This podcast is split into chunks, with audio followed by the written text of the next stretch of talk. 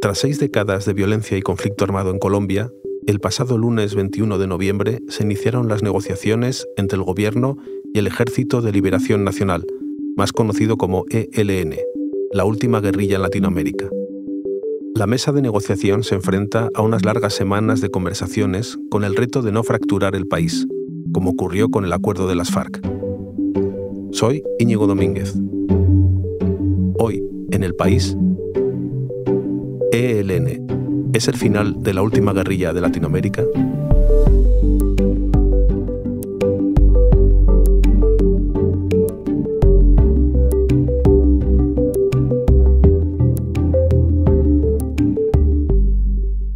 El Gobierno ha planteado su disposición a poner fin al conflicto armado y para ello ha convocado a la insurgencia. Asistimos a este diálogo para examinar la voluntad real del Gobierno y del Estado colombiano. Si en este examen concluimos que no son necesarias las armas, tendríamos la disposición de considerar si dejamos de usarlas. Hola Juan Diego. Hola Íñigo. Juan Diego Quesada es el corresponsal en la región andina del país. Juan Diego, cuéntame, ¿cómo está la situación en los últimos días? Las partes ya están sentadas en, una mesa en Caracas. Eh, acaba de empezar el diálogo, es una fase muy prematura y se espera que sea una discusión muy larga, muy teórica y que todo eso se pueda aterrizar y se lleguen a unos acuerdos concretos. O sea, no, no se espera que sea una resolución inmediata, y que va para largo, como ya ocurrió con la negociación de las FARC, que duró años. El ELN también es un grupo muy ideologizado y con unas reivindicaciones a veces eh, muy idealistas que no necesariamente son fáciles de, llevar a, a, la práctica. Entonces, bueno, apenas es el comienzo y apenas son los primeros, los primeros encuentros entre uno y otro. Antes que nada, ¿qué es el ELN y, qué hay de cierto en que sea la última guerrilla en Latinoamérica? En efecto, es el último grupo armado ideologizado que está levantado en armas en América Latina. Es un anacronismo del siglo XX, sin duda. Este fue un grupo de jóvenes colombianos que se deslumbraron por la revolución cubana y de hecho viajaron a La Habana para ver eh, en primera persona la revolución y conocer a Fidel. Y allí, y esto es muy curioso, les agarró la crisis de los misiles rusos. Y de hecho, Fidel pidió a todo el mundo que abandonara la isla y estos jóvenes colombianos dijeron que se quedaban, que ellos querían seguir el mismo destino que Cuba. Al final no pasó nada y ellos volvieron a, Colombia y montaron esta organización también inspirada en la teología de la liberación, por, tanto tiene raíces católicas muy profundas y empezaron la lucha armada que era lo que se estilaba eh, en, ese tiempo desde la izquierda porque creían que a través de la democracia o de las urnas no era posible llegar al poder, que había una especie de establecimiento y de derecha conservadora en el poder que no, no dejaba espacio para el progresismo todos los presidentes colombianos de los últimos 50 años han intentado llegar a un tipo de acuerdo con el ELN, que fue una organización muy pujante en los años 70, pero en los 80 sufrió una gran crisis y de hecho estuvo a punto de desaparecer. ¿Y qué hizo que volviera a resurgir? Pues mira, Íñigo, es muy curioso porque fue un señor de un pueblito de Zaragoza, de Alfamén, llamado Manuel Pérez, cura, que llegó a Colombia y se echó al monte y tomó el liderazgo de la guerrilla él era muy confrontador, muy bélico y no era partidario de dialogar y negociar con el gobierno, porque es algo que, ha hecho el ELN básicamente toda su vida con los, con los gobiernos colombianos. Él era más proclive a, defender el, el, uso de las armas. Y Manuel Pérez logró que de nuevo la guerrilla tuviera una importante presencia en algunos territorios colombianos y que pudiese incluso disputar algunos territorios a las FARC. Decías que no han conseguido llegar a un acuerdo en anteriores negociaciones. Pues ¿por qué ahora vuelven a abrir las negociaciones? Petro ha llegado con un mensaje de paz muy potente después de que el anterior presidente, Iván Duque, se opusiera al proceso de paz que hizo Juan Manuel Santos con las FARC y que no lo cumpliera ni le hiciera caso. Ahora Petro cree que hay que revitalizar todo aquello que se firmó y está convencido de llegar a algo que él llama la paz total, que es eh, lograr la paz con el ELN y a la vez con todos los grupos armados que hay en el país, que, no son pocos. Se vuelven a abrir las, negociaciones porque hay una voluntad política por parte de la presidencia y porque el ELN también ha debido de darse cuenta de que la lucha armada en este contexto, en 2022, con un gobierno de izquierdas en el poder, carece de sentido ahora mismo. He autorizado restituir los protocolos, permitir de nuevo negociadores para que comience un diálogo con el Ejército de Liberación Nacional, así llamado, para intentar construir el camino, ojalá rápido y expedito, en donde esta organización deje de ser una guerrilla insurgente en Colombia. Está claro que Petro tiene mucho que ver con lo que está pasando, pero ¿cuáles son los pasos que ha dado para llegar hasta aquí y cuáles son los principales puntos de negociación que están sobre la mesa? Mira, desde el primer día Petro demostró que quería sentar a la guerrilla a negociar, porque lo considera fundamental también para llegar a una reforma rural integral. Quiere cambiar eh, la composición del campo colombiano y su historia, que históricamente siempre ha estado en manos de grandes terratenientes. El punto uno precisamente de, la negociación es eh, está relacionado con la reforma rural integral. ¿Esto qué es y por qué es tan importante en Colombia? es clave, es importantísimo. La violencia en Colombia tiene ahí su origen exactamente en el reparto de la tierra. Reduciendo mucho el conflicto es, es una pelea entre grandes terratenientes y campesinos que quieren tener más acceso a tierra.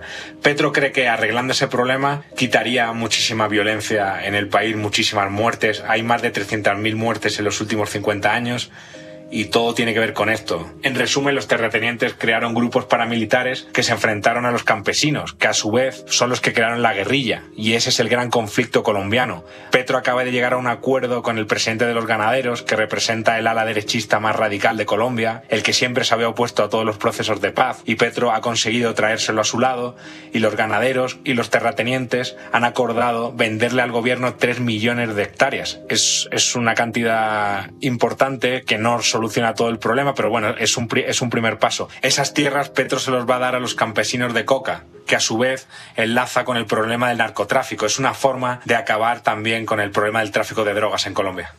Y de la otra parte, ¿cuáles son las condiciones que pone el ELN? El ELN cree representar a la sociedad, de hecho toma ese punto de vista que en sí ya es un poco polémico y no quiere, a diferencia de las FARC, tomar el gobierno y mandar y, poner un presidente, sino más bien quiere transformaciones en la sociedad, lo cual es muy difuso y no, no, es nada fácil de llevar al papel. Y ese ha sido uno de los problemas que han tenido los seis presidentes anteriores que han fracasado en las conversaciones con el ELN. Las FARC se convirtieron en un partido político con muy poco éxito, tengo que decirte, apenas tienen votos. Y el ELN quiere algo más grandilocuente, quiere una transformación social, quiere acabar con la pobreza, con el clasismo y todas esas ideas vagas hay que llevarlas ahora a un, acuerdo concreto y a medidas realistas y la predisposición del gobierno, que es un gobierno de izquierdas, en este asunto es total, porque mucha de la agenda del ELN coincide con la del propio gobierno. Estas conversaciones hasta ahora siempre han sido muy difíciles y contabas en uno de tus artículos que hace años, en otra negociación, uno de los guerrilleros se despidió del gobierno diciendo nos vemos dentro de 10.000 muertos. ¿Y qué es lo que ha cambiado ahora para que la paz sea posible? Esa frase que dice se la atribuyen a varios guerrilleros que en un momento dado de una negociación, cuando veían que no, que no cedía el gobierno en algunos puntos que ellos creían claves, se despidió así. Nos vemos dentro de 10.000 muertos. Se le atribuye principalmente a Jesús Santrich, un guerrillero ciego que estaba en las FARC y que de hecho fue asesinado hace seis o siete meses en la frontera con Venezuela por un grupo de, de mercenarios. Eso es totalmente real. No haber llegado a un acuerdo en ese momento en el que Santrich dijo eso hizo que años después se tuvieran que volver a sentar las partes y en efecto había una cantidad de, muertos que no sé si exactamente era esa, pero no es una cifra descabellada. Lo que hay ahora es una voluntad por parte de, de, todas las partes. Hay un momento de cambio en Colombia con un gobierno progresista, con un ex guerrillero como presidente, con una mujer feminista negra en, el, en la vicepresidencia que representa mucho la Colombia olvidada y que nunca ha estado en el poder hay una sensación de que algo se mueve en este país y también eh, hay una voluntad y, muchas ganas de que pase a ser un Estado normalizado, sin esa violencia que siempre ha puesto en entredicho el progreso de, Colombia. Sí, el clima puede ser similar al que había en 2016 cuando el presidente Juan Manuel Santos pues eh, negociaba un acuerdo de paz con, con las FARC. Colombianos, cesó la horrible noche, cesó la horrible noche de la violencia que nos ha cubierto con su sombra por más de medio siglo. Cesó la horrible noche y llega el día con todas sus promesas. Juan Diego, ¿la violencia de las FARC eh, sigue latente a día de hoy? ¿Se ha acabado? ¿Cómo es la situación?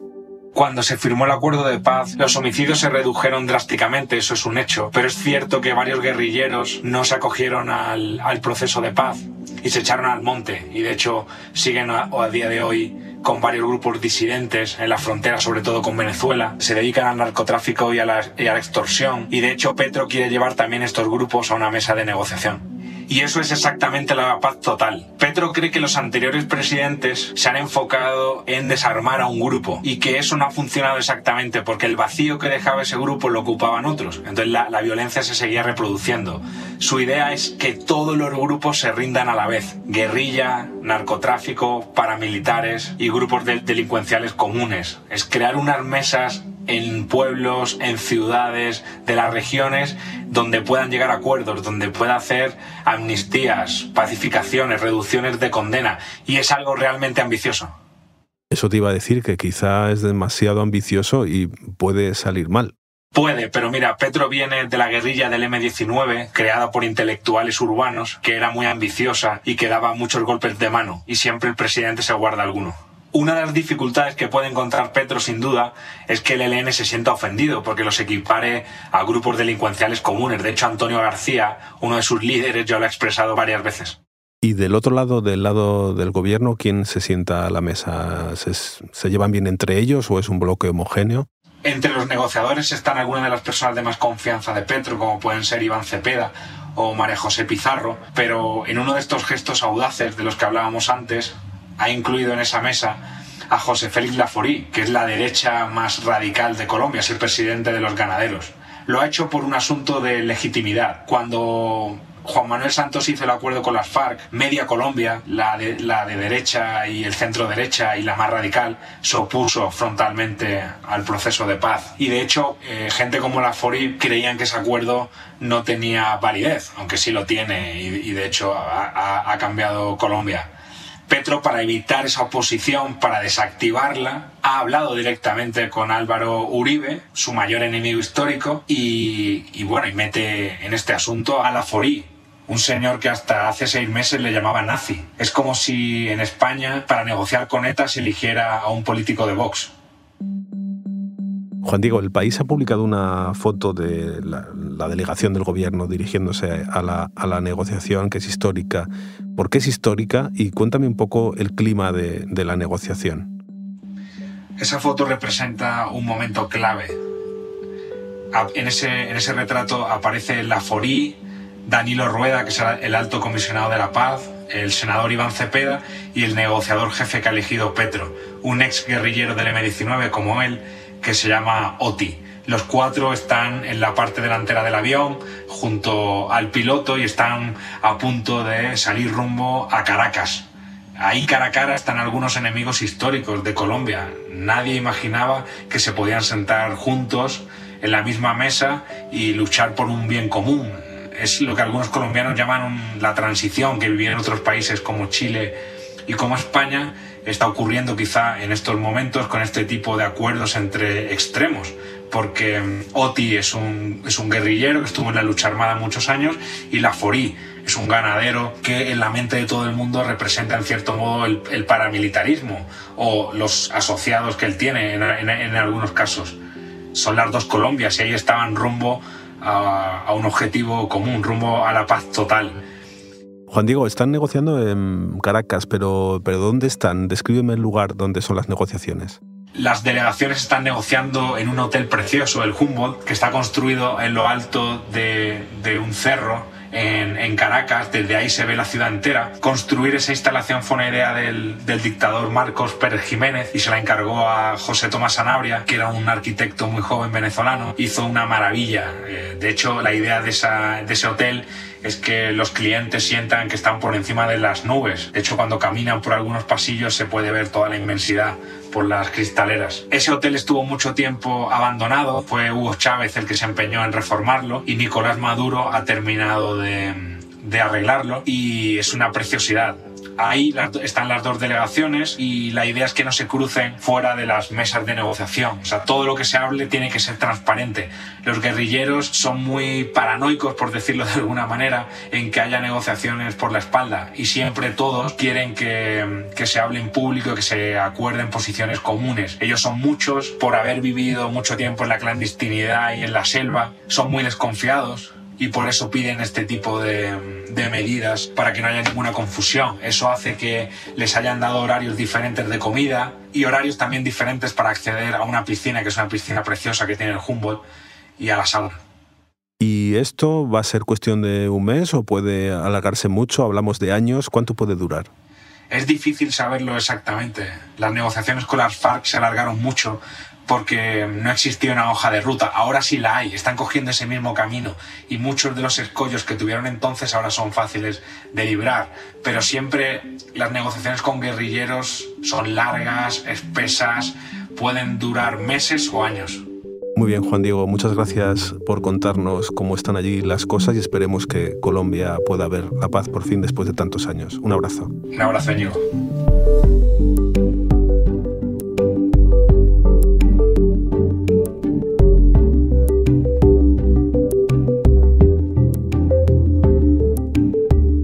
Este episodio lo ha realizado Jimena Marcos. La grabación en estudio es de Camilo Iriarte y el diseño de sonido de Nicolás Chavertidis. La edición es de Ana Rivera y la dirección de Silvia Cruz La Peña.